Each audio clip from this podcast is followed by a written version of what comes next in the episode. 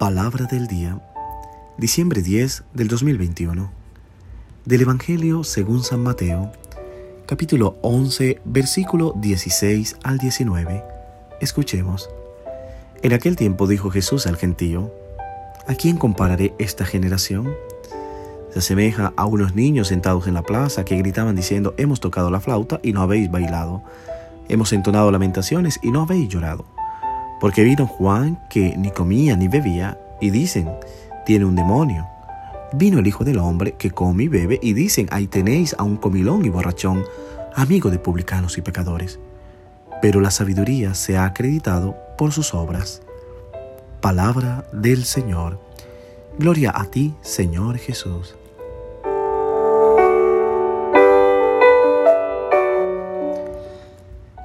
¿Qué tal mis queridos hermanos y hermanas? Una vez más, orando a Dios por tu vida, orando porque esta palabra que meditamos y que tal vez estás escuchando, sea una palabra de aliento, de esperanza, de fe, de cercanía con Dios. Que no sean mis palabras, sino las palabras de Dios que estás escuchando a través de este audio y que es una palabra que transforma y libera.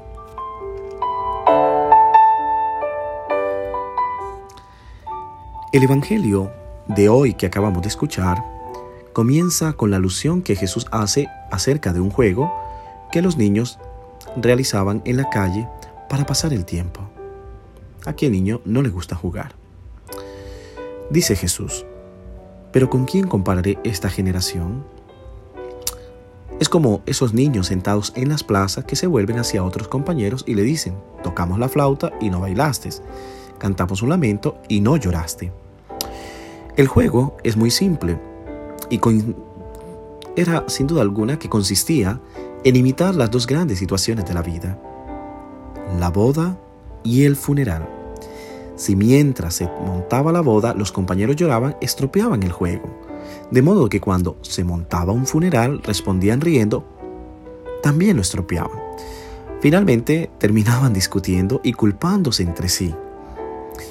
La comparación de este juego con lo que Jesús está diciendo de Juan y señalando de él es muy eficaz. Se está refiriendo a sí mismo, pero también a Juan. Por eso dice, vino Juan que no come ni bebe y dijeron, tiene un demonio. Ha venido el Hijo del Hombre que come y bebe y dicen, aquí hay un glotón y un borracho, amigo de recaudadores de impuestos y pecadores. El enfoque de Juan el Bautista es cuestionar la falsa alegría del mundo. Eh, diría yo, como siempre, la alegría que es superficial, que es de apariencia. Lo que está señalando es ayudando a las personas a darse cuenta de que ciertos estilos de vida que están llevando siempre esconden detrás de esas apariencias una muerte en el fondo y una muerte silenciosa. ¿Por qué Jesús se refiere a esto? Es porque claramente que las críticas que tiene eh, la sociedad de aquella época hacia él y hacia Juan el Bautista era sin duda alguna apariencias, porque ambos predicaron la palabra, ambos predicaron el mensaje, pero se cerraron a esta palabra, comenzaron a sacar pretextos para no querer atender aquel mensaje eh, que sin duda alguna era un poco fuerte y que llamaba a la conversión. Es, por ejemplo, si miramos a los líderes, a los amos de esta época, a los jefes, no les gusta cuando alguien les señala o les corrige o critican algún método muy objetivamente o los desafían. Esto ocurría en tiempo de Jesús, pero también ocurre hoy en el día a día. Encuentro llamadas, mensajes de muchas personas quejándose por sus jefes inmediatos de la manera en que los tratan, de las maneras en que no aceptan la corrección. El enfoque de Juan el Bautista es cuestionar la falsa alegría del mundo. El enfoque es cuestionar también lo que ellos mismos vivieron, Juan el Bautista vio, criticó y no fue aceptado. Por eso decían, está poseído por el demonio. Jesús De igual manera, vio, criticó y no fue aceptado. Decían, está fuera de sí, se ha vuelto loco, está poseído por el demonio, es un samaritano, no es de Dios. Hoy lamentablemente ocurre lo mismo. Hay personas que se apegan a lo que siempre ha sido enseñado y no aceptan otro modo de explicar y vivir la fe y el Evangelio, o también de caminar o de actuar. Y luego inventan motivos y pretextos para no adherir.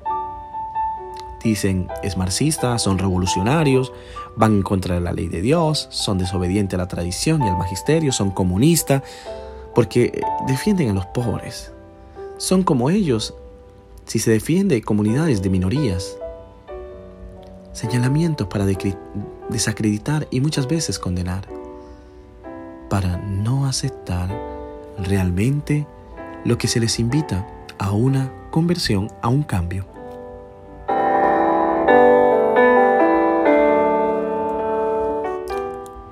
Jesús se queja por la falta de coherencia de parte de su gente. Se inventan siempre algún pretexto para no aceptar el mensaje de Dios anunciado por Jesús. De hecho, es relativamente fácil encontrar argumentos y pretextos para rechazar a los que piensan de forma diferente a la nuestra o solo muchas veces buscan silenciarlos, como lo hicieron con Juan. Diría en bocas del Papa Francisco, tener la actitud del mafioso. Me estorba, ¡pum!, lo elimino. Y Jesús reacciona y demuestra su incoherencia. Ellos se consideraban demasiado sabios, pero eran como niños que quieren divertirse en la plaza y que se rebelan cuando la gente no se mueve según la música que tocan o como los que se consideran sabios sin tener nada realmente de sabiduría. Solo tienen astucia para el mal. Aceptaban solamente aquellos que tenían las mismas ideas. ¿En cuántas empresas, en cuántos lugares de la familia, en cuántos lugares de la iglesia, de la política, solo aceptamos a los que piensan igual que yo? Y no crecemos aceptando a los otros que son diferentes y que quizás también sus ideas nos ayudarían a crecer juntos. Pero si nos damos cuenta, y así ellos mismos se condenaban, porque al final siempre era una actitud incoherente, una actitud que no ayuda a crecer, una actitud que solamente nos quedamos en el engaño, en la mentira, en la manipulación, y que sin duda alguna no está bien ni para ti, ni para crecer en los lugares donde estamos, ni para darnos cuenta que podemos crear e innovar. Hoy el Evangelio nos llevaría, queridos hermanos y hermanas, a hacernos una pregunta muy importante para reflexionar en este día. Y la pregunta sería, ¿hasta qué punto soy coherente con mi fe?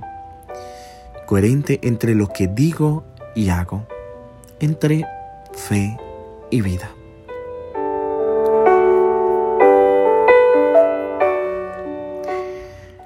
Que el Señor nos ayude a transformar nuestros corazones y que la bendición de Dios Padre, Hijo y Espíritu Santo te acompañe hoy y siempre. Amén. Feliz día.